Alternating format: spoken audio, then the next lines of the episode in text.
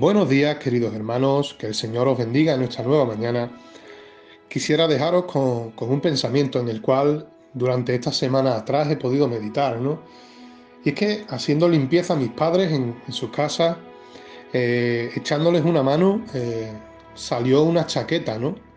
Una chaqueta mía del año 1995 y la recuerdo, ¿no? Como si fuese ayer. Te preguntarás el por qué, ¿no? Recuerdo de, tanto esa fecha, ¿no? Es que esa chaqueta era la del servicio militar.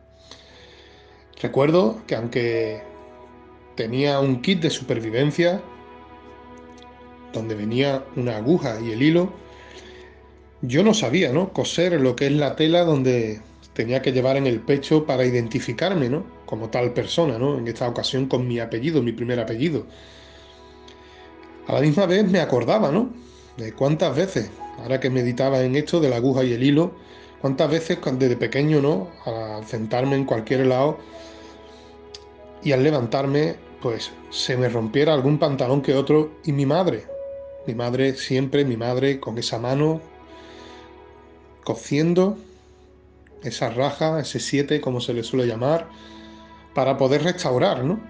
Lo que es la esa raja, ¿no?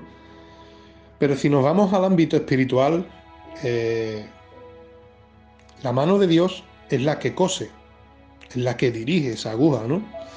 Es la que lleva a la perfección los sitios por donde tiene que penetrar y donde tiene que entrar para poder así ir cociendo. La, la aguja que penetra en la tela, yo la comparo con, con la palabra de Dios, ¿no? Que nos la compara como una espada de doble filo. Es evidente que una espada tiene un grosor más ancho, una aguja es tan pequeña, pero, pero esa aguja penetra. Esa aguja es como la palabra. Es que cuando la palabra entra, va sanando, va restaurando. Y a la misma vez va haciendo, ¿no? Va uniendo. Y el hilo que une las dos partes, lo comparo con el Espíritu Santo, ¿no? Y es que el Espíritu Santo lo que hace es unir al mismo cuerpo. De eso podemos decir, ¿no? Cuando estamos todos en un mismo sentir es porque el cuerpo está unido y vamos todos en la misma dirección, ¿no? Qué bueno, ¿no? Que esa mano, que, es la mano todopoderosa de Dios, es la que lleva esa aguja, es la que va hebrando, va, va cociendo y a la misma vez va sanando, ¿no? Porque eso es lo que hace la palabra de Dios cuando entra en una vida, ¿no? Que sana, restaura y evidentemente todo lo hace nuevo.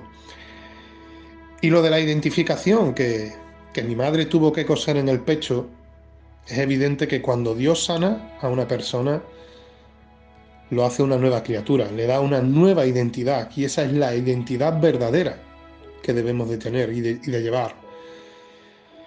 Así como te he comparado con un pantalón, podemos compararlo con un corazón. Un corazón roto en las manos de Dios eh, es evidente que es el único que puede coser, que puede sanar, que puede restaurar y que puede volver a darle vida.